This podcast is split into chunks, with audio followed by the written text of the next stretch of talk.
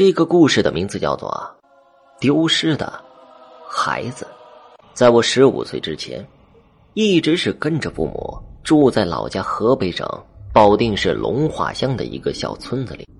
大概是在二零零九年暑假的时候，村子里接连发生了两件丢小孩的事，所以村里闹得沸沸扬扬的，每家都是人心惶惶，害怕自己家的孩子也会出危险。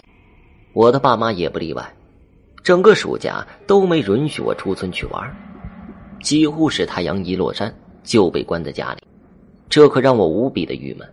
毕竟我那个时候只有十一二岁。正是个贪玩的年纪，可待在家里，妈妈那个时候不允许我多看电视，给我额外布置了很多的课外作业。那可能是我在上学的年龄里过得最差劲的一个暑假了。不过我也能理解父母，村里丢的两个孩子都跟我年龄差不多，听说去年和前年也都丢过。村里有人说。那些个孩子是被人贩子拐走，卖到外地的工厂做了童工；也有的人说，是被人骗走了器官。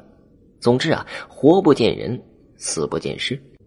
所以我也没办法，只好每天写完作业就早早的睡觉了。有一天，大概是已经过了后半夜，爸爸妈妈已经睡着了，可爸爸却被我屋里传出的一阵奇怪的声音给吵醒了。爸爸跟我说，那声音就像是我在跟什么人说话，而且还传来杂乱的脚步声。爸爸以为我晚上睡不着在淘气，就披上一件衣服想到我房间看看。可是没想到，刚刚打开房门，就发现我直挺挺的站在客厅里。爸爸说，我那个时候很奇怪，衣服穿戴的真整齐。低头站在门口，一句话都不说。小刚，你干嘛呢？爸爸叫了我两句，我也不搭话，就一直那么直挺挺的站着。你大晚上不睡觉，要去哪儿啊？爸爸见叫我没反应，就走近我，想看看我到底出了什么事儿。可走近了我一看，爸爸才发现我的诡异之处。原来我当时表情木讷，眼神也十分的空洞。没有意识，更像是一个没有魂魄的躯壳。总的来说，非常的阴森诡异。爸爸妈妈当时就判断我是梦游了，所以爸爸就想把我叫醒，被妈妈给拦住了。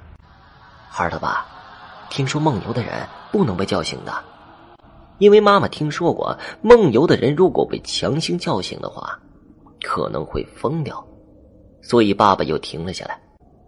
我当时突然打开了门，走了出去。爸爸听妈妈说的认真，也没有办法，只能在后面紧跟着我。很奇怪的是，我那个时候并没有向村子里平时喜欢玩的地方走去，而是晃晃悠悠的走出了村子。那个时候，我们村外是一片片的庄稼地，晚上根本就没有人。而我就一直沿着田埂往农田的深处走去，爸爸怕我出危险，就一直在身后紧紧的跟着我。可走了一段时间，爸爸就看出不对劲儿了。他说：“